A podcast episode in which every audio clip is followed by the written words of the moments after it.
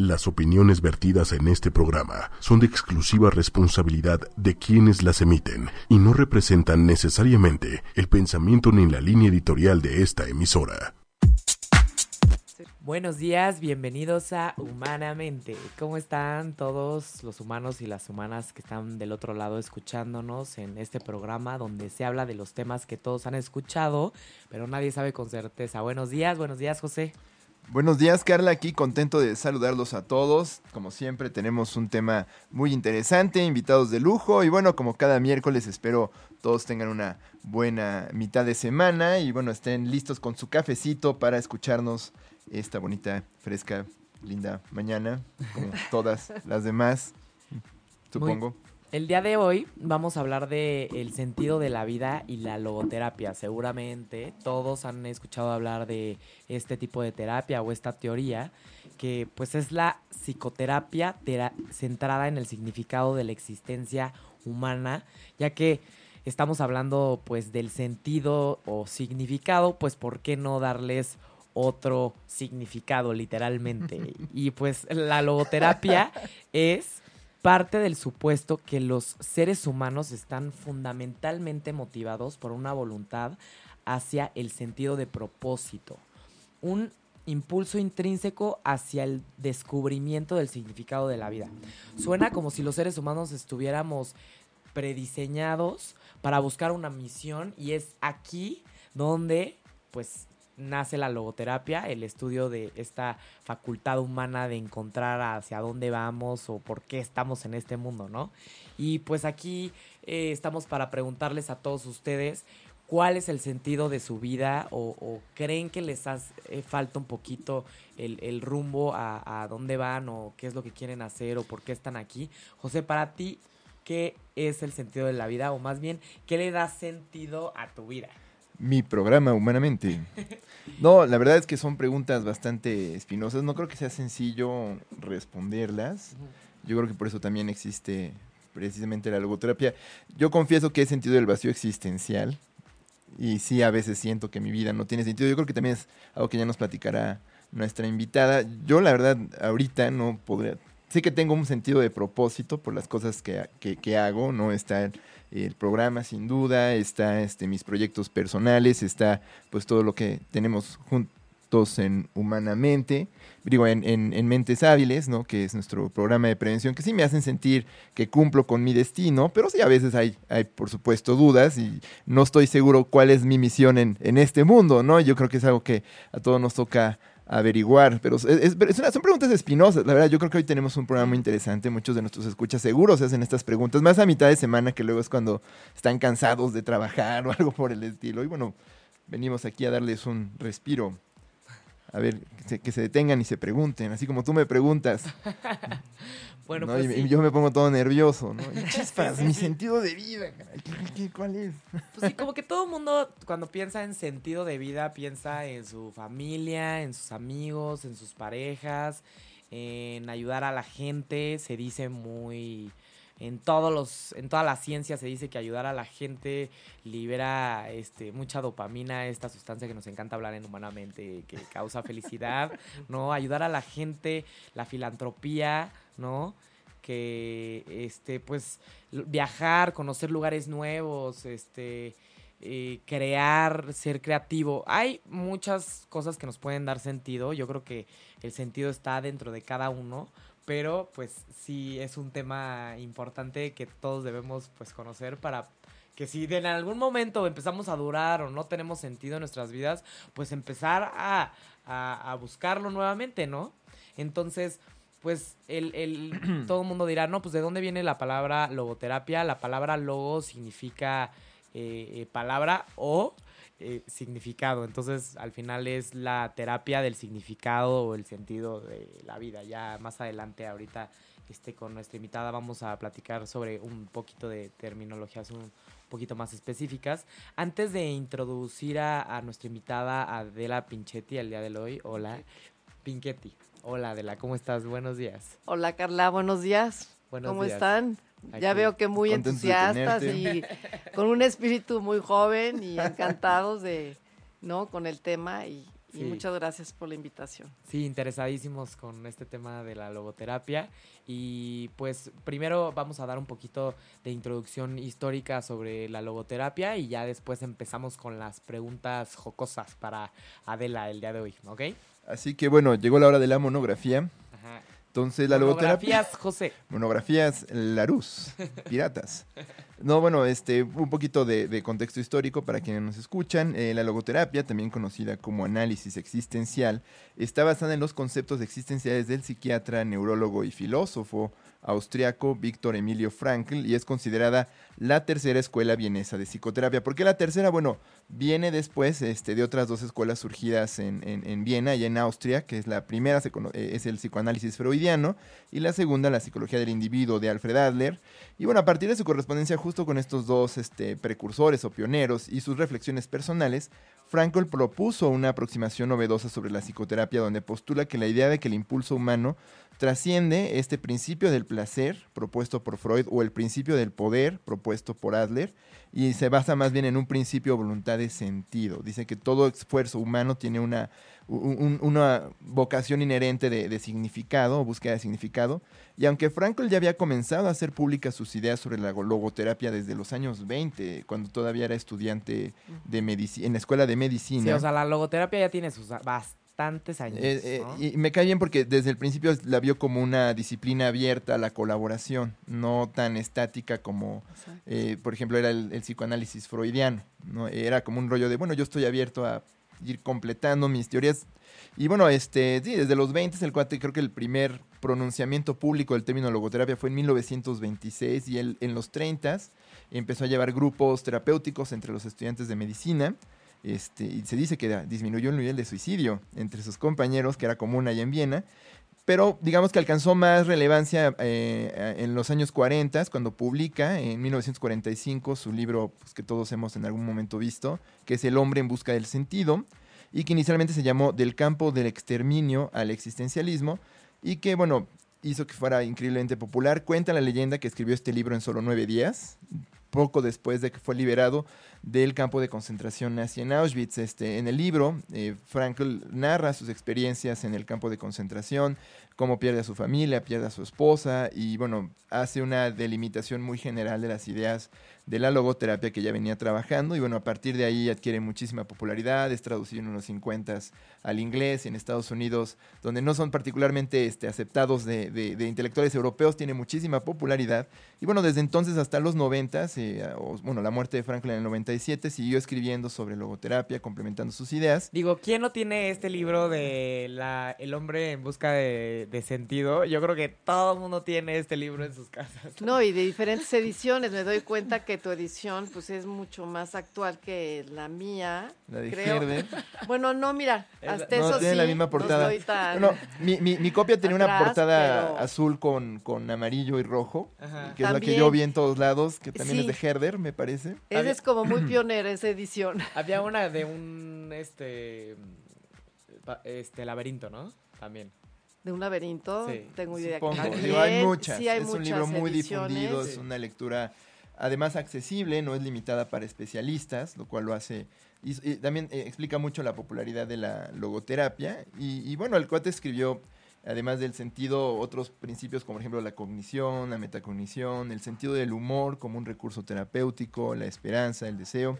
Y, y, el uso de la metáfora y la narrativa, ¿no? Entonces obtuvo muchos doctorados honorarios y bueno, la logoterapia se sigue construyendo, sigue habiendo más teorías, pero obviamente todas se basan en, las este, postulaciones iniciales de, de Franco. Entonces, este, Adela, no sé si se nos fue algo en, la historia, algo que quieras completar. Primero vamos a, presentar a Adela formalmente, como, como debe de ser. Como debe de ser. Perdón, perdón. Adela, Adela aquí, nuestra súper invitada eh, de lujo del día de hoy, es licenciada en psicología por la Universidad Anáhuac, es socia fundadora del Instituto de Logoterapia SC, sí hay un Instituto de Logoterapia, es directora en el área de psicología de 0 a 3 Fundación y es especialista certificado por el Instituto para la Recuperación del Dolor Emocional, Grief Recovery Institute, y tiene la experiencia, tiene experiencia en la docencia de diplomados, cursos y talleres, tanto de psicología como de logoterapia. Muy bien, entonces, qué mejor que Adela para hablarnos de este tema, ¿no? No, bueno, pues este, encantada. Y sí, realmente yo he visto, ¿no? En la práctica, eh, que es una terapia que funciona, es breve y realmente lo que, lo que hacemos como logoterapeutas, pues es llevar a la persona a tomar conciencia de que está en ella decidir cómo seguir la vida, a, pesar de situaciones que son inamovibles. Algo que ya no puedo cambiar, modificar, pero sí tengo la oportunidad, y esta es la visión logoterapéutica, ¿no? Como muy esperanzadora, de que tú puedes tomar una decisión al final y en una actitud de cómo llevar a cabo y cómo responder a la vida eh, en esta situación, enfrente a esta situación que no puedes mover. Y como aceptar lo que ya está y, lo que ya ver qué se puede hacer, ¿no? ¿Qué se puede hacer? con lo que se tiene, trabajar con lo que sí hay, con lo que puede, con lo que aún tiene la persona. Es curioso porque cuando hablamos de sentido de la vida, ¿no? o significado de la vida o cómo le llaman también terapia existencialista. Análisis existencial. análisis, existencial. Cuando hablamos de, el análisis de la existencia o el significado de la vida, hablamos como un regalo que si nos vamos a explorar vamos a encontrar. Y ahorita justamente nos dices todo lo contrario, no es algo que no tenemos y vamos a encontrar, sino que ya está ahí, pero hay que identificarlo. Mira, este punto me parece como hay que puntualizarlo, ¿no? Eh, el, sentido está dado. Lo que, lo que toca es descubrirlo. Para todos está. ¿Y de qué manera puedes empezar? Es revisando lo que hoy te exige la vida, que le respondas. Porque queremos lograr así la gran misión. Exacto. Es como eh, así lo vemos el sentido, es una palabra que está como muy... Sí, sí, sí, no, y, yo creo que hay lugares, perdón, ¿no? Comunes alrededor del sentido. Por ejemplo, tú decías, no, que si los viajes, que si el altruismo, la existe. A veces pareciera que decir, mi misión en la vida es una cuestión muy grandilocuente y puede generar mucha angustia. Y, si yo soy Sí, es como ir al Himalaya, ¿no? Tengo que ir y... tengo que comer, rezar y amar. y ahí lo voy a encontrar. no, pero si yo soy un subgerente en la fábrica de, de galletas y, pues, no sé, mi día a día es bastante común y corriente y puede que esa sea mi misión en la vida, ¿sabes? No lo sé. No, pero obviamente cuando uno se enfrenta a esta pregunta, oye, ¿cuál es tu misión? Para mí es muy fácil decir, sí, mi misión es ayudar a la gente porque pues es nuestro trabajo. ¿no? hablamos de la arrogancia de, la vocación del servicio, pero pues sí, o sea, justo me, me, cae bien escuchar eso, no, no, no tiene que ser grandilocuente, no tiene que ser Exactamente, es como darte cuenta, ¿no? Y aquí es donde trabaja la, logoterapia, en la conciencia, como llevarlo de piloto, la conciencia y al ego eh, de, de, copiloto es, ¿qué me, ¿qué me pide la vida hoy que responda? El día de hoy. Y cuando, y, revisen, cuando empiezan a responder lo que hoy les exige, al final del día haces como una revisión y dices, oye, pues me siento bien. Hay algo que está en mí que me da un para qué seguir y, y el día de mañana porque estás cumpliendo específicamente con lo que la vida te exige, con lo que tienes que responder. Desde venir temprano a donde tienes que llegar humanamente, ¿no? Al programa, ir por la chuleta, decir tengo que preparar el arroz, ¿no?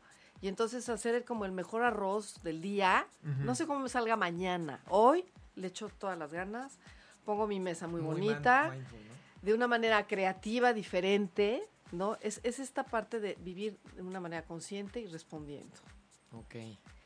Y una pregunta fundamental, ¿no? Es, es decir, no por qué me pasa lo que me pasa, sino cambiarlo a para qué me pasa lo que me pasa. Aquí sí tienes respuestas. Claro. Ah, darle el como para qué tiene respuestas. El por qué es por qué sí, por qué no, por qué no te va a pasar lo que te pasa. ¿Qué has hecho que no te pase? ¿Por qué no te va a pasar? Como Más que lo bien, entiendes. ¿para qué me pasa? Como que entiendes, le das nombre, le das. El para este, qué tiene respuestas, el por qué no tiene. El por qué es porque sí y porque no. El para qué es mucho más esperanzador. Entonces, tipo, tal vez un ejemplo muy específico de algún, porque Adela tiene práctica privada desde hace mucho tiempo, es decir, tiene su consultorio donde tiene, este, da terapia, este, da logoterapia, ¿no? ¿Algún ejemplo como muy, muy, muy específico de algún paciente o de algún algún este situación en la que puedas platicarnos, ¿no? Pues este paciente estaba así o, o les pasa mucho que vengan con esto y pues yo los ayudo a hacer esto. O sea, algo, algún ejemplo de, de qué es lo que hacemos todos los seres humanos todos los días que de repente se nos va de frente el sentido y por eso luego estamos súper deprimidos. Sí, claro. Sí, bueno, llegan diferentes tipos de pacientes con diferentes problemáticas, ¿no? Eh, por ejemplo, la parte de lo que es la mujer cuando queda viuda, ¿sí? El, problema, esta problemática de la muerte, ¿no? El duelo, ¿no? El duelo, ¿no? diferentes tipos de duelos, pero, por ejemplo, yo te diría, ¿no? Que ahora manejo a una persona que muy joven perdió a su pareja y entonces no le encuentra el cómo seguir adelante, ¿no? O sea, estaba como puesto todo su, su expectativa de compartir la vida con alguien más. Entonces es, sí, es un hecho, estoy con tu tristeza, que esta es, está ahí instalada, no la puedes quitar. Intelectualmente muchas cosas yo te puedo decir y tengo razón y ella también, de que sí, que debo tomar un espacio, tengo que acomodar, etcétera. Sin embargo, es, a ver, ¿qué, ¿qué, cuentas? Lo que pensábamos al inicio, ¿no? ¿Qué te dejó de esta relación? ¿Qué a él le gustaría o a ella que tú siguieras en la vida? Eh, ¿Qué otras eh, situaciones has compartido que hoy puedes seguir y continuar la vida con eso que ibas a, como proyecto con el otro? ¿Cómo te gustaría? ¿Cómo te ves haciéndolo en el futuro? Un poniendo, darle como una imagen de cómo sería su vida, ¿no? ¿Qué tendrías que hacer para llegar a eso que tú deseas hacer.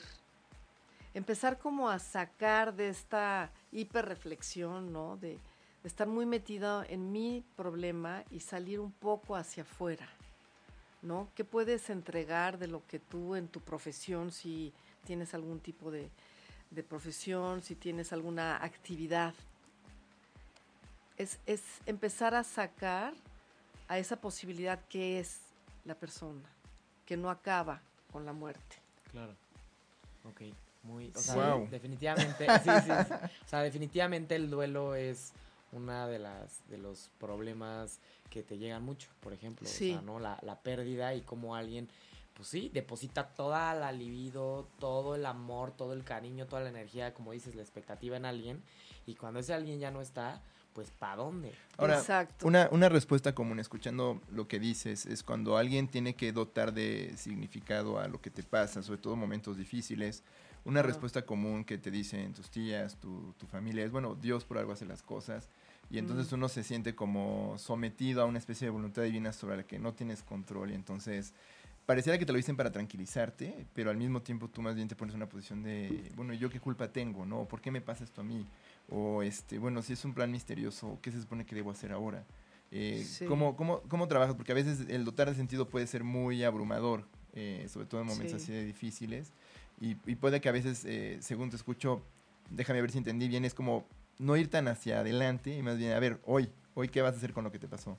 No, porque no eliges qué te pasa, pero sí cómo responder ante lo que te pasa. Exactamente. No, entonces, ¿cómo, cómo, cómo funciona eso en un proceso terapéutico, más o menos? Sí.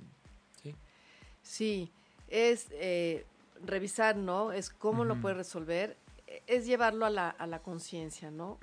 Que en él está, en su responsabilidad, cómo seguir la vida. Y entonces es un poco... Darle autonomía, ¿no? Dejar de lado que si es víctima de una situación, desde luego, esto es innegable. Yo soy víctima de lo que me está pasando. Sin embargo, tengo también la posibilidad ¿sí? de, ser responsable de cómo seguir viviendo. Sí, de, construir el curso de tu vida. De construirlo. O sea, ser protagonista y no víctima. ¿sí? En un momento, desde luego, sí somos víctimas de lo que nos pasa. Pero no instalarnos en esa postura. Sino ver la posibilidad de, y de lo que llama Víctor Frank, que existe, que me parece que alguna, una aportación muy grande que hace, tanto a la psicología como a la medicina, es eh, incluir, bueno, ver no únicamente a la persona bidimensional, que tiene un cuerpo, que es un cuerpo y una, y una mente, sino que él incluye esta tercera dimensión que es el espíritu, en donde él señala que en esta dimensión espiritual, que la llama espíritu para no confundir con alma, es eh, esta dimensión no, enferma, porque la mente y el cuerpo enferma, pero el espíritu no. Es esta dimensión en donde yo puedo en cualquier momento activar mi voluntad, que está ahí para el momento que yo la active y decidir. Puede estar en un momento bloqueada, ¿no? Como cuando cerramos una cortina y bloqueo la entrada del sol. Claro. Pero eso no quiere decir que no haya sol. Claro. Está bloqueado. estoy viendo. Está bloqueada por una cortina. Entonces suena como una visión un poquito menos enfermiza del, del ello freudiano. Exacto. ¿no? Que donde tienes un yo que pelea con un impulso básico de destrucción y vida. Para Frankl era un impulso básico de crecimiento, según te entiendo, y que a veces la mente y el cuerpo por las cosas a las que se enfrentan comprometen. exacto, exacto. Entendiendo bien. Así es, o sea, aquí él lo ve como esta visión tridimensional en el hombre, ¿no? Es, es, es, mente, es cuerpo, pero es espíritu. Y aquí viene lo que él señala como un credo psiquiátrico, que es el poder desafiante del espíritu. Es decir, que yo tengo e, esa fuerza, ¿no? Como se acuerdan en un momento, ese foie, ¿no? De claro que sí. ¿Estás hablando del foie? Del foie. Esa parte de que a pesar. El foie. con, con, esa fuerza. A ver, ya dijo el foie. El foie. Ella lo dijo. Esa cosa, qué, esa qué cosa, qué que, qué, sé yo que está dentro de nosotros. ¿no? Eso, que, que a pesar a de lo que, y a, y a que sale, luchar. ¿Cómo de que no? Claro que sí, a pesar de la adversidad, a pesar del dolor, a pesar de la pérdida, del duelo, hay esto que me mantiene y es ese desafío a la vida, es el desafío del espíritu ante lo que me está pasando. Y lo que nos mueve y motiva mucho es el amor, por ejemplo, ¿no? Hacia otros, hacia terceros. Digamos que el, por la mis gasolina, hijos salgo adelante. Ajá, como que la gasolina de, de ese espíritu o ese foie sería mucho el amor, o sea, el amor sí se alimenta mucho el, el, sentido y la lucha interna, ¿no? Sí. Yo me acuerdo, y un ejemplo de mi papá cuando estaba muy, muy enfermo, que le decía, es que tenemos que ir al doctor y tienes que revisar. Me dice, mira, por mí ya no iría, estoy aquí, ya no me muevas más, ¿no? Pero voy porque te amo y quiero seguir, ¿no? Y ese es el desafío, ese es el, ese es el, el, el, poder desafiante que llama Víctor Frank, ¿no? El poder desafiante del espíritu. Ay, qué padre. Está hasta poético, la verdad. Está poético. Sí, sí, sí. Y, y, está en todos, que esa es la maravilla. Esa es como esa visión muy esperanzadora, ¿no? De que no estoy determinado, porque es algo que también Víctor Frank señala, ¿no? Yo no estoy determinado a una cierta eh, dilema, etcétera, un problema sino que yo puedo desafiar a esta situación, que no la puedo cambiar, pero sí puedo decidir cómo vivir eso que no cambio. Por supuesto, o sea, puedo cambiar el rumbo, ¿no? Una manera distinta de ver el problema. Claro. Claro, ahora sí que es como, como luego se propone muchas veces en las reuniones en, en la OMS sobre la definición de salud, que dicen, no, que es el bienestar y no sé qué. El bienestar a veces es una palabra muy compleja, pero a mí algo, que me gustaba es que proponían la capacidad de autodeterminación. Que existan las condiciones sociales, físicas, eh, biológicas, para que las personas puedan autodeterminarse. Y yo, yo cuando leía ese concepto decía, bueno, me hacía mucho pensar precisamente en la logoterapia de, de Frankl, porque es eso, o sea, que una persona cuente con las condiciones para decidir por su cuenta qué va a pasar con ella y, y, que muchas veces, pues sí, hay circunstancias que se lo limitan, pero pues es bueno que existan este, eh, dispositivos terapéuticos que vayan más allá de decir, haz esto y esto y estarás bien hoy, ¿no? Sino piensa muy bien cuál es tu lugar, en dónde estás, cómo vas a enfrentarte a tus circunstancias, para que entonces sientas que puedes hacer algo al respecto, siendo realistas, ¿no? Sin propósitos grandilocuentes, pero tampoco diciendo, ah, soy una, digo, esta falsa humildad, no soy una mota de polvo en el universo y nada de lo que yo haga importa. Claro que no te importa a ti, le importa a la gente a tu alrededor. Sal de ti mismo y obsérvalo, ¿no? O algo así estoy, estoy entendiendo lo que dices. Sí, sí, sí. Toda esta, esta parte que es sana, que no enferma, que esto es lo interesante, ¿no? Como que esta visión. Porque antes, bueno, eh, la parte del psicologismo, el biologismo, que solo desde la, desde la biología se estudia al hombre, o solo desde la, medicina, o solo desde la mente, o de, ¿no? Claro, claro. muy determinante, sino que se, hay un espectro mayor, ¿no? Que no únicamente, imagínate, estaríamos muy, muy mal si, si no pudiera yo, si estoy impedida físicamente, y ya pues mi mente empieza a decir, no, ya no valgo yo tanto, ya me dio el infarto, entonces ya no puedo seguir la vida y va a cambiar y, y las ideas, los pensamientos se empiezan a enfermar, eh, el cuerpo también, pero hay una dimensión que dice, sí, está pasando, es una realidad, asumo y acepto que esto es, pero ¿qué hago con esto que está ahí? Claro, no. Pues, ¿Cómo lo voy a vivir? Sangolotearlo, ¿no? sí, entonces eh, Frank también habla de valores, ¿no? Que es el valor de actitud, que es el más, para él era el superior, ¿no? Porque él hablaba de tres valores, que era el valor de creación, el valor de experiencia y el valor de actitud. Entonces el valor de actitud era para él el superior porque es ante la triada trágica que es la, el sufrimiento, la muerte y la culpa que señala la logoterapia, ¿no? Esta triada trágica. No, y son las actitudes con las que, bueno, yo no soy clínico, ¿no? Pero yo, yo me imagino, es con la que puedes trabajar en, en psicoterapia cuando es productiva, porque tú puedes darle información a una persona.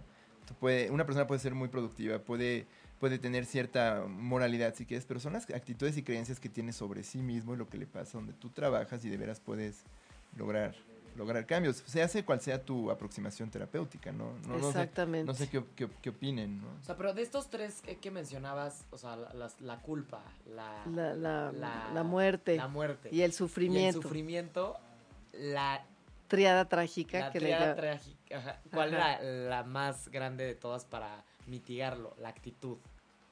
Es que fíjate que la, eh, la actitud, este valor de actitud que llama Víctor Frank, interviene en las tres. O sea, ante la muerte tienes una actitud, ante el sufrimiento y ante la culpa. ¿Sí? Claro.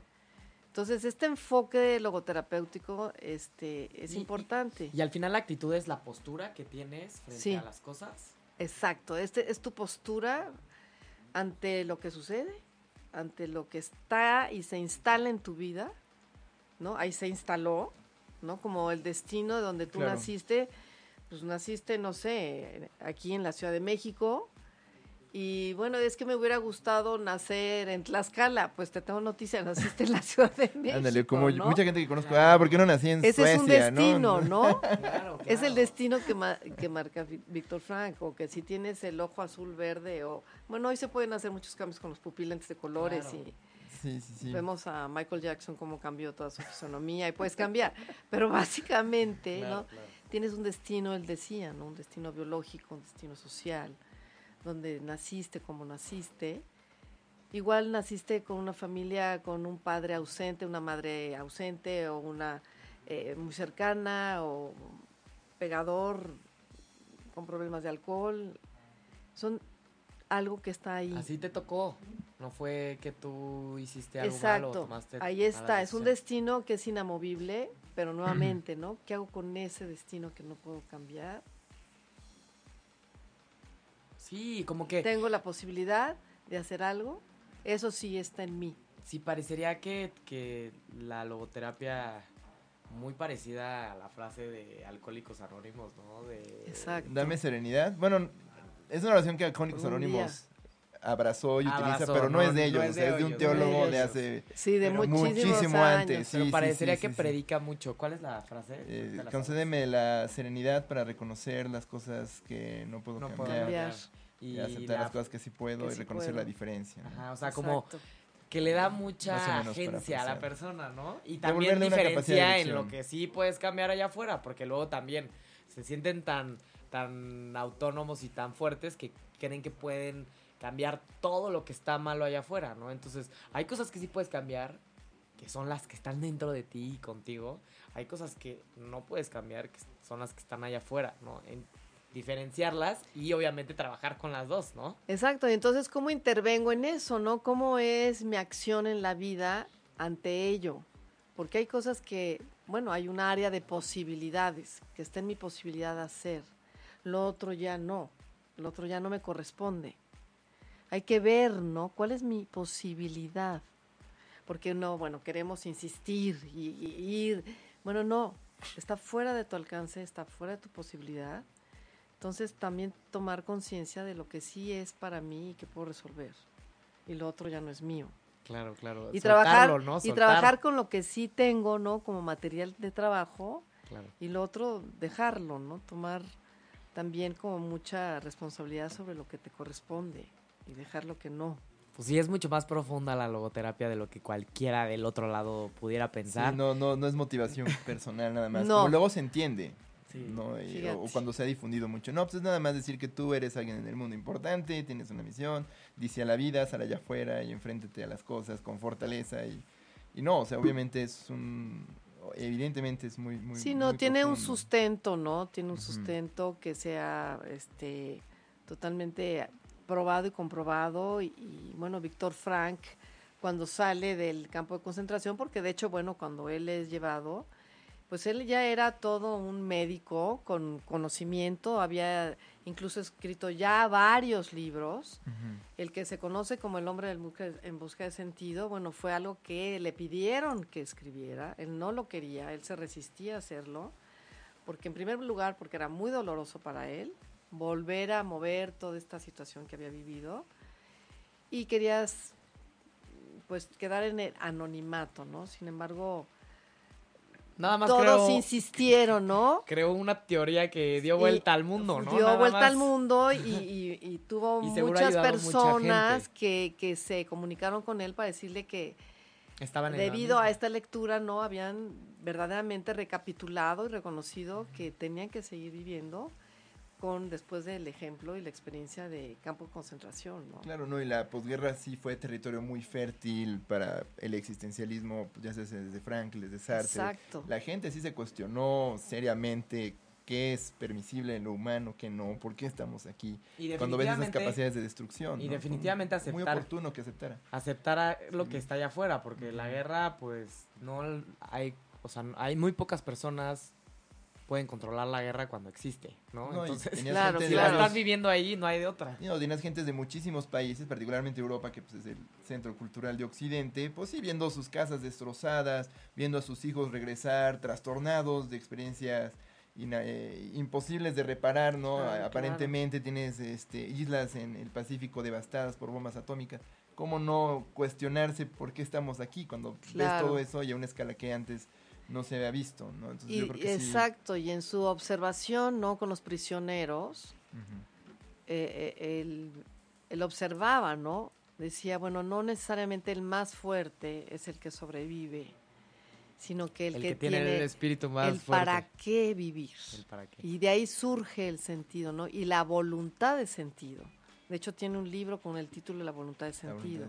Ahí es cuando surge la voluntad de sentido y, que es uno de los pilares de la logoterapia, ¿no? Porque son tres pilares. El primero es que la vida tiene sentido bajo, cualquier circunstancia, aún ante la máxima adversidad que ésta pueda tener. Eh, eh, el otro pilar es que existe una, una voluntad que se activa ante un para qué seguir, ¿no? Ante un sentido y el tercero es que existe esta libertad para activarla o no activar la voluntad. Claro, entonces ahí está el control, ahí está el switch.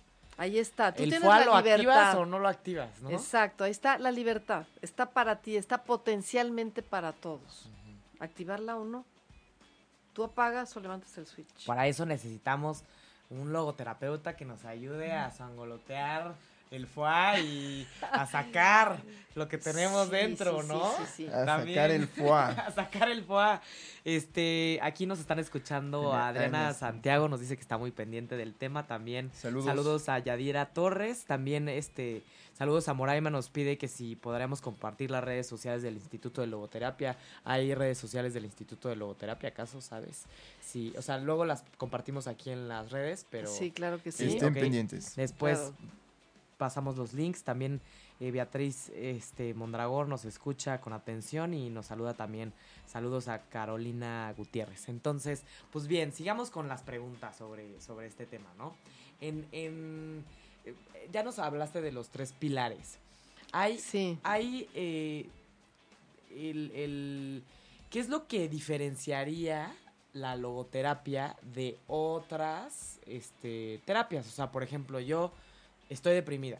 ¿Por qué debería de ir a logoterapia y no a el psicoanálisis o a un coaching que me, Claro. que me digan por dónde? O sea, ¿qué, qué, ¿cómo defenderías tú la logoterapia, por ejemplo? O sea, ¿cuál sería Frente el a otras elemento- posturas de Ajá. psicoterapia. Más porque luego también eh, tenemos aquí a muchos profesionales de muchas corrientes. Claro. Y a veces vemos que hay constantes y hay diferencias en las aproximaciones terapéuticas. ¿Dónde crees tú que radica como la diferencia esencial de la logoterapia? Fíjate que yo les diría que, bueno, todas tienen su valor y todas tienen una, Claro. aportan algo a la persona y depende mucho, depende mucho cuál sea, no la problemática, cuál sea el tema que abordar con el paciente, porque claro, eh, la logoterapia y esto eh, ustedes lo saben muy bien, sí, no, no tiene esta posibilidad de medicar, sino que va paralelamente trabajando si es que el paciente tiene eh, algún problema y tiene de salud mental, ¿no? Ya necesidad. De una, un apoyo psiquiátrico, un apoyo médico, ¿no? Entonces es eh, ético, responsable que la, la logoterapeuta esté muy en contacto con el médico, con la persona tratante, ¿no? Del paciente. Y se trabaja paralelamente, ¿sí? Y muy en comunicación de cómo va su paciente desde el lado médico y tanto como va desde la parte de eh, logoterapéuticamente, ¿no? Entonces, Entonces, sirve mucho para pacientes psiquiátricos. eh, yo te diría que en general sirve para cualquier persona que haya tenido un tipo de duelo, ¿no? De pérdida, porque es la pérdida de la salud es un Claro. duelo, ¿sí? Entonces, y también depende, por ejemplo, gente que llega con depresión, ¿no? La Entonces, depresión como que- saben como que existe la depresión endógena, la depresión exógena, o sea, la endógena que es una pues, cuestión mucho más biológica, ¿no? Interna, y la exógena es son eventos del exterior, ¿no? Por ejemplo, me asaltaron y de repente me vi como incapacitado y eso me vino para abajo porque entonces cómo estoy viviendo, cómo qué, qué- qué fragilidad, eh, eh, ¿no? Te sientes en un momento muy frágil. En fin, pueden haber muchos eventos externos que nos pueden causar que me pueden causar depresión. Y ahí yo puedo abordar, bueno, esto sucedió, ¿no? Es, es real, estás pasando por un momento así, ¿no? Pero entonces empezamos a ver sus otras áreas de vida, ¿no? A ver qué pasa en tu área personal, cómo has trabajado cuando vienen eventos inesperados, para, para ir como valorando cuáles son sus recursos, con qué cuenta la persona, qué herramientas tiene. Si lo llevas, por ejemplo, si sucedió en su vida, si, si recuerda algún otro evento en donde fue eh, de repente sorprendida o algún evento que no esperaba, ¿qué hizo en ese momento y cómo lo resolvió? O sea, llevarlo a otros momentos en donde sí haya resuelto y regresar. Decir, en este momento lo viviste y lo resolviste de esta forma. Claro. ¿Y qué pasó? Si saliste adelante, no saliste adelante, etcétera. No encontrar esas otras áreas de solución que la persona tuvo. Entonces, esta diferencia con las otras, ¿no? Por ejemplo, el psicoanálisis, que es una terapia mucho más... El psicoanálisis, para los que nos están escuchando, es la terapia que se enfoca mucho al pasado y habla mucho de los impulsos inconscientes y es la terapia donde te acuestas en un diván y no ves al terapeuta, ¿no? Para exactamente. Los que están escuchando. exactamente, en pocas palabras. ¿sí? sí, sí, Entonces, a, diferencia del, del, psicoanálisis, ¿cómo sería? Sí, a diferencia del psicoanálisis es ver, eh, centrarnos en el presente, con lo que está pasando, con lo que te impacta ahorita, ajá, y, que está en tu área de posibilidad de atender, resolver, eh, con qué cuentas, cuáles han sido tus recursos, tus experiencias, de qué manera te imaginas que esto lo puedes resolver, o el, el, el if, ¿no? Que manejan los americanos. ¿Qué pasaría si, por ejemplo, una persona te viene y te cuenta esto que pasó? ¿Qué le dirías tú? ¿Cómo podría resolver eso eh, en cuanto a, la experiencia que tú tuviste, ¿no? Si otra persona, un tercero llega y te platica.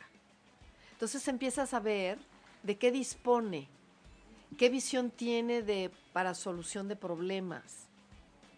Si se le ocurre, pero yo creo que mucho la inteligencia emocional está en esta parte, ¿no? Es que cómo es que resuelvo problemas.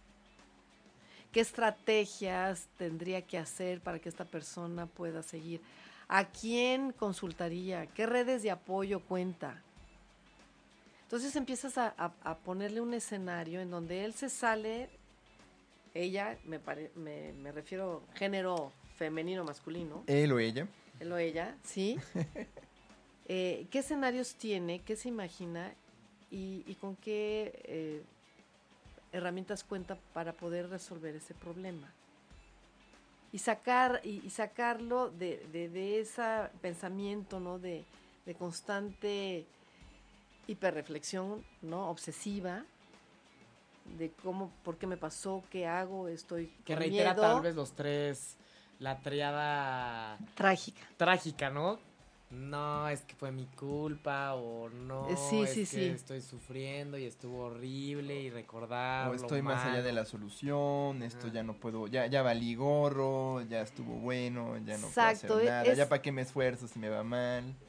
Exacto, entonces es como llevarlo, y, y, esta, esta es la diferencia con otras, ¿no? Que, con otras terapias, que es como más breve, interviene en el momento con lo que cuenta la persona, eh, llevarla a otros escenarios, revisar sus redes de apoyo, eh, qué hizo en momentos anteriores que, pudieron liberarlo de, estar atrapado en una situación, etcétera, ¿no? Ver, ver todos los recursos, todo, todo, trabajar con lo que tiene en este momento. Sí, eh, lo que veo mucho es que en la logoterapia parecería que es recordarle al paciente que observe su posición, con respecto a lo que está allá afuera y ver pues tal vez mucho la solución de problemas y, mucho el, el, a ver, tienes todo esto y de eso qué se puede trabajar, ¿no? Exacto, así como yo les decía que Frank mencionaba este credo, credo psiquiátrico como el poder desafiante del espíritu, el FUA. El FUA. El FUA. Es otro, otro eh, credo, es el autodistanciamiento. Y él, y él lo, lo, vivió en el campo de concentración. Es como moverse, tomar distancia y verse en otro momento. Como si el que estuvieras viviendo no estuviera pasando. Ese sufrimiento. Ajá.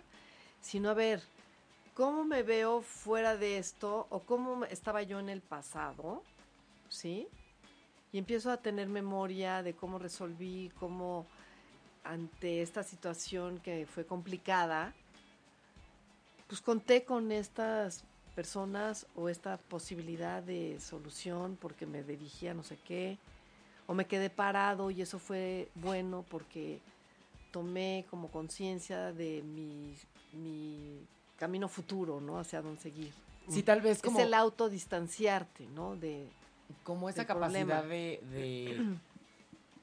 tu vida está tan tormentosa en ese instante que trata de tomar parece tan tormentosa en ese instante. o sea, que, te tienes que tomar el tiempo para pensar en otro momento de tu vida y, y, y recordar que la vida no es así siempre, ¿no? O sea, sí, y- y- exacto. Y, cómo es que en otro momento de tu vida que no estaba tan, tan, o sea, ver, ver la vida como un continuo que tiene un pasado, un presente y un futuro y que el momento actual que estás viviendo no va a durar para siempre, ¿no?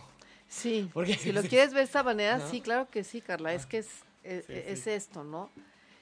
Que sí te, lo llevas a, a- a- a- a reconocerse que tiene posibilidades, que hay recursos, y si no hay que, hay que eh, ver, ¿no? Esa gama, ese abanico de posibilidades que hay en su vida. Sí, que no solamente hay un camino, que puede haber varios. Varios. Desde luego es proceso. Desde luego lleva un tiempo. O sea, no es mágico y qué bonito suena la logoterapia y bueno, ¿no? Pero bueno, de todo esto que, que, que me está presentando la vida, de ahí está, ¿no? Descubrir para qué de esto que me pasa hoy. Ah, pues debo tomar igual mayor este, precaución y voltear a ver a los lados porque ya fui no abordada en algún momento y, yo era muy descuidado y yo no lo tomaba en cuenta. Para algo pasan las cosas. Para pararme y, y reconocer que pues a lo mejor tengo que hacer ciertas modificaciones o mantenerme en donde estoy. O bien la vida me sigue confirmando, ¿no? Y la vida es una gran escuela te repite y te repite si no hemos aprendido. Sí, como ¿no? que darle... viene la- Exacto, como darle sentido es ir en armonía con lo que sucede en el exterior, ¿no? Si está sucediendo esto allá afuera, pues entender por qué sucede, darle una forma y decir, ah, bueno, pues yo voy a ir también este bailando con lo que pasa allá afuera, ¿no?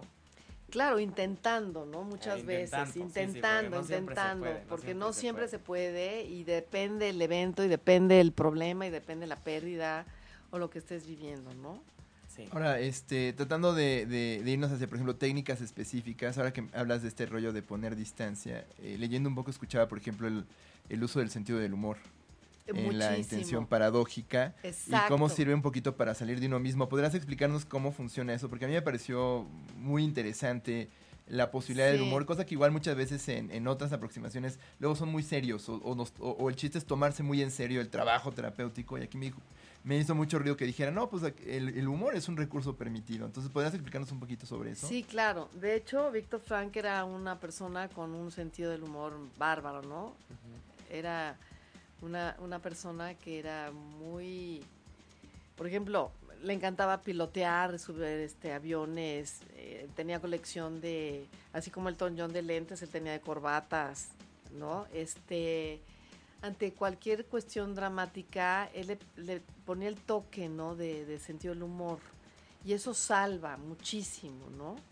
Eh, por ejemplo, reírse de, de uno mismo, por ejemplo, ponían un, un, perdón, un ejemplo, ¿no? Valga la redundancia, de un tartamudo y, y, la intención paradójica, ¿cómo paradójicamente le pides a un tartamudo que tartamude más? Es reírse de... Hazlo más y más y más. ¿Cómo me pides que tartamude más? Claro, claro. ¿Sí? Si vengo a que no... Si vengo... A hacer algo que no, hacer, hacer, algo que no quiero hacer. Uh -huh. Entonces es insistir verte que es, bueno, pues vas a tartamudear y te vas a reír del tartamudeo, claro. ¿no? O una persona que dice, es que no, no puedo dormir, ¿no? Este, no concilio el sueño. Vete a la cama, le pides que vete a la cama y quédate con los ojos abiertos. ¿Cómo? ¿Cómo Si no me puedo ¿Cómo? dormir, ¿cómo me pides que me quede con los ojos abiertos? O sea, que haga todo lo contrario a lo que está esperando. Eso que temo, hazlo. No, y hazlo como... Y, y entonces ese absurdo obviamente te da risa porque... Te da pues, risa, ¿cómo? Y luego te quedas dormido, ¿no? No es broma. Exacto. O sea, no, y- eso y te es da como risa. salir de este pensamiento obsesivo que Obsesivo. dices. ¿no? es Esta para las rumiación. fobias, exactamente, No. para la fobia Mm. y el pensamiento obsesivo Claro. compulsivo.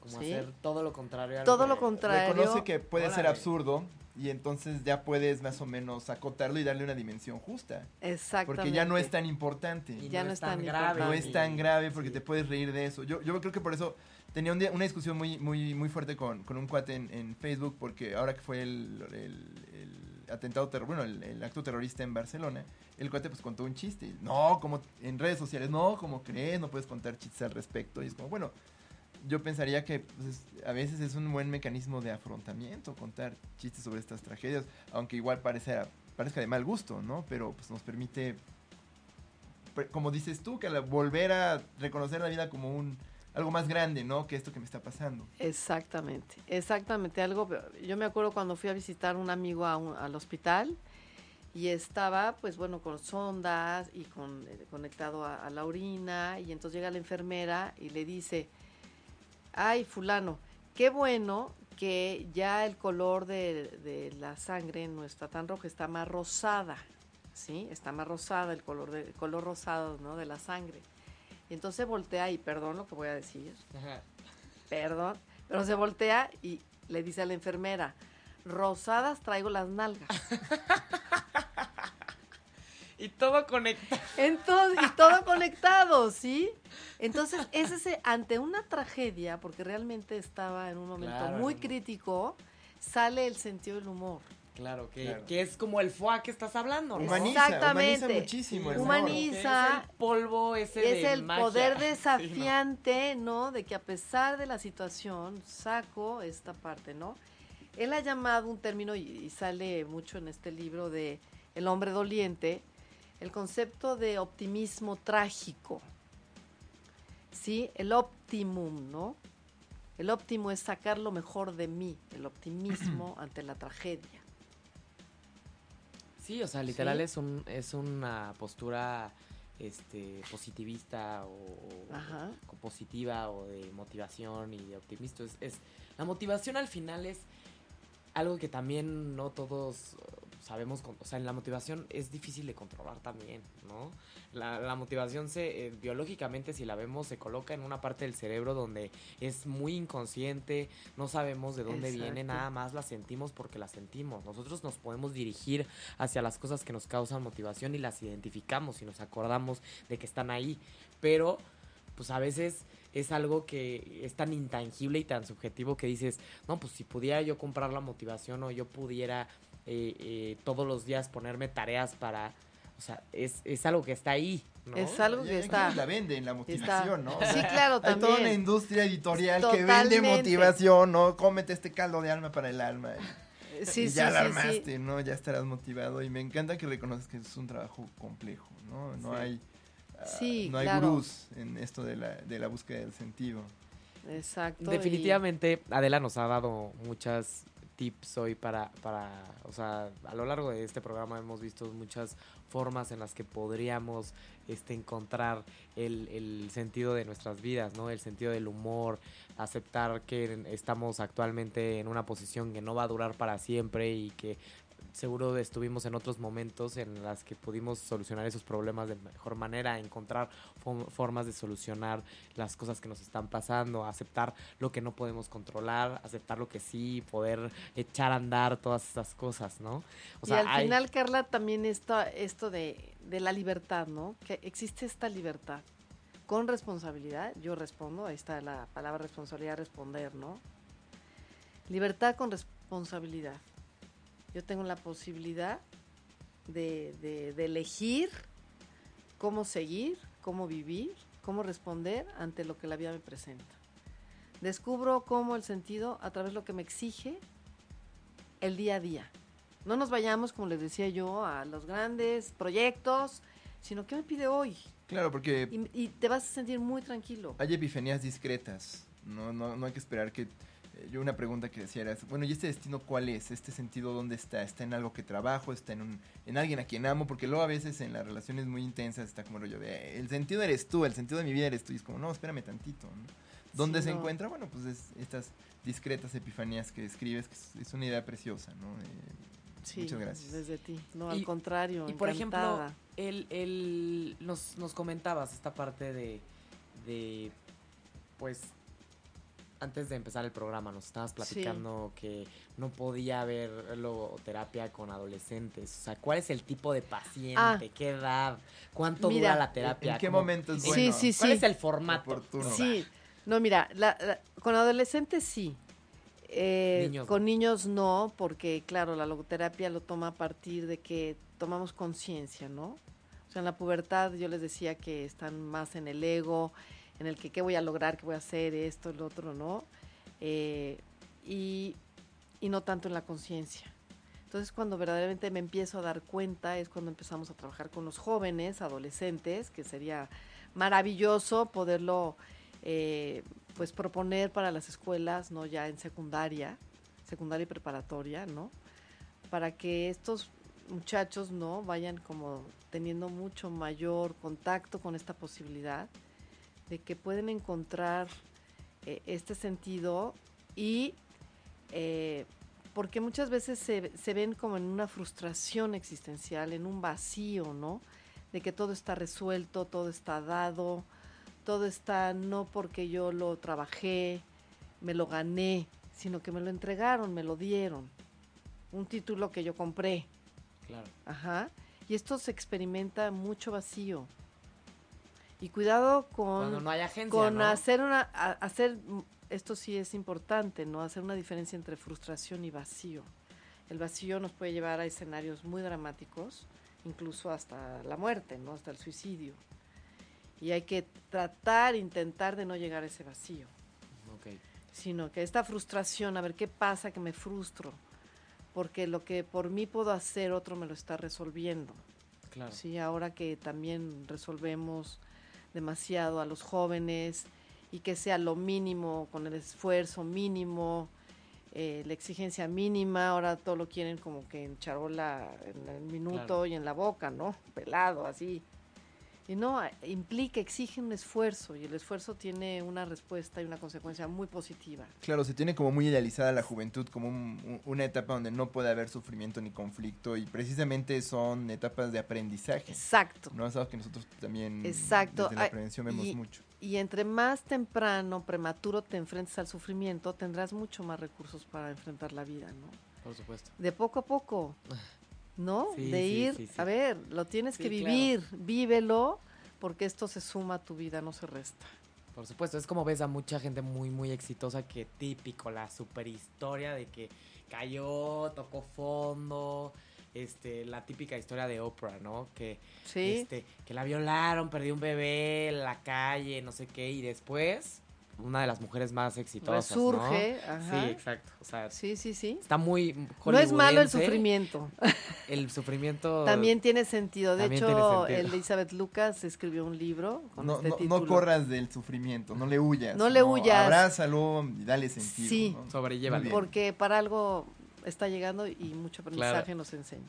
Muy bien. Entonces, para niños no, para adolescentes y adultos sí, sí. y adultos sí. ¿Cuánto tiempo se les sería como el tiempo ideal para poder tener cambios o efectos? Eh, en- yo en creo que como terapia breve, unos seis meses, este, de lujo. ya bueno, se empieza a tener una visión distinta. Ay, padrísimo. Es que a nosotros nos encantan las terapias breves porque Sí. definitivamente hay gente que que primera no tiene mucho tiempo, tal vez alguien que está enfermo y tiene este una enfermedad terminal, o sea, no, no necesitas un proceso de dos años para cambiar Claro, claro. ¿no? O simplemente hay gente que realmente tiene síntomas, síntomas que apremian y que obviamente apremian, sí. ahí sí se necesitan terapias este, breves y eh, pues tener más opciones, que no sea lo de siempre, ¿no? Este, Y fíjate que una recomendación última, grande, que, que también se ha señalado, es que hay que tener distintos valores. Porque si se va uno, por ejemplo, el clásico eh, el síndrome del nido vacío, ¿no?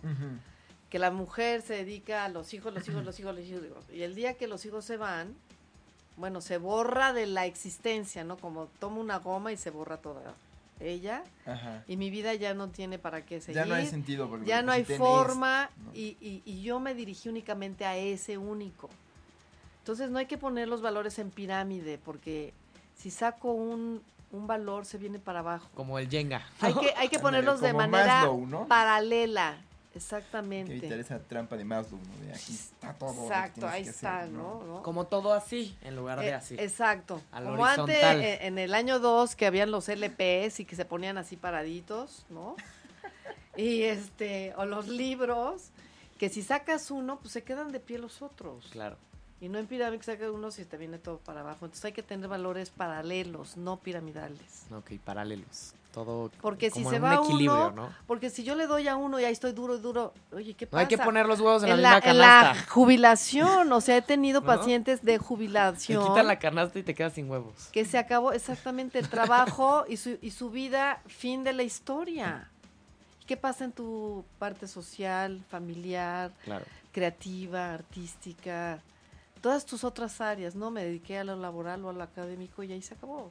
Claro. Pues ojo con esos valores, ¿no? También. Muy bien. Muchas gracias, Adela. Eh, ¿Cuál es la recomendación que, que nos traes el día de hoy para la, la- el libro o la pieza literaria? Seguramente es de Frankl, ¿no? Sí, de Víctor Frankl, que Claro. obviamente, bueno, si quieren saber, ¿no? Todo lo que padeció y, y cómo fue llevado a un campo de concentración, los diferentes momentos que pasa una persona, ¿no?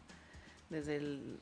que se dan como esos procesos de duelo, de shock, de pararse, de ver que no es verdad, este, su internamiento y después la liberación, ¿no? Cómo es que se libera y, y lo que señalábamos de, pues no encontrar lo que esperábamos y, y que se acaba todo y que hay que empezar de nuevo. Claro. Esto te lo, te lo refleja en El hombre en busca de sentido, Ok. que sí lo recomendaría muchísimo. Como, Es un, este. como un inicio, exactamente. Y quienes ya lo leyeron, ¿qué podrían Vuélvanlo a retomar. De nuevo. Vuélvanlo a leer. reléanlo Sí. con atención. Este, este, El hombre doliente. Sí, también. bien. Que es la El hombre doliente, también que de Víctor editorial. Herder, que también es muy buena. Eh, otro que es La voluntad de sentido, también, que eh, editorial Herder, casi todos son editorial Herder. Pero yo le recomendaría uno de Elizabeth Lucas, que es así como muy... Alumna de Franklin, ¿no? Muy favorita, alumna de Víctor Frank, Ujú. muy, muy favorita. eh, eh, que se llama Tu sufrimiento también tiene sentido. Ok. ¿ok? La que, la que Hablando nos de... comentabas, Elizabeth- ¿no? Elizabeth Lucas. Exacto, Con K. con K. A ver, para ponles el, el este ahí para que lo puedan ver. Acércalo a la cámara. El hombre doliente de Víctor Frankl, El Sí. hombre en busca del sentido, también de Víctor Frankl. Y Luego, eh, es que hay varios autores que han escrito sobre tu- su trabajo. Por ejemplo, Joseph Fabry, que es muy bueno y describe muy bien todos los conceptos y los términos de, de Víctor Frank, que es Fabry, Joseph Fabry. Y bueno, hay varios, ¿no? Pero creo que estos Está perfecto con eso, están Adela. Mil buenos. gracias. Y otro que se llama Psicoanálisis y Existencialismo, del Fondo de Cultura Económica Muy bien. que va de la psicología, de la psicoterapia, perdón, a la logoterapia. Perfecto. Muy bien. Pues ahí ya tenemos un abanico de posibilidades. Ahorita los ponemos en para el la Facebook para que lectura eh, en, en- del sentido de la vida. Pues ya llegamos al final del programa. Como siempre, se nos pasa súper rápido. Súper rápido. Adela, fue un gusto tenerte aquí con nosotros. Aprendimos muchísimo. Le has dado mucho sentido a nuestra mañana. Qué el día de hoy. Le diste, A le mí diste sentido a también. nuestra, nuestro programa también. matutino. Sí. Pues Y- muchas gracias. Nos gustaría, este, si pudieras compartir tus, tus este, datos de contacto por si alguien estuviera interesado en, en pues Claro tal vez tomar sí. terapia o alguna asesoría o algo. Claro que sí. Este, les voy a dar mi, mi correo, que es Adela, guion bajo, Pinchetti, se escribe Pinchetti, con doble T I latina. Eres italiano y Sí, la familia. italiano La familia, el abuelo. consentido. El nono. El abuelo. El nono. El foie. El Ma- foie. foie. Mal hora. Muy Es, bien. sí, a- arroba hotmail.com Ujú. y donde me pueden encontrar es en el 55 37 07 40 20. Perfecto, Adela. Muchísimas gracias. Pues eh, ya sabes que este espacio, espacio es tuyo como de las personas que nos están escuchando. Y pues muchas felicidades. Lo que haces es muy inspirador y muy interesante. Pues y pues nos vemos el Carla. próximo miércoles. Un placer. Un placer. Un placer, gracias. camarada, como siempre. Hasta el próximo miércoles. Cuídense mucho. Chao. Buena semana a todos.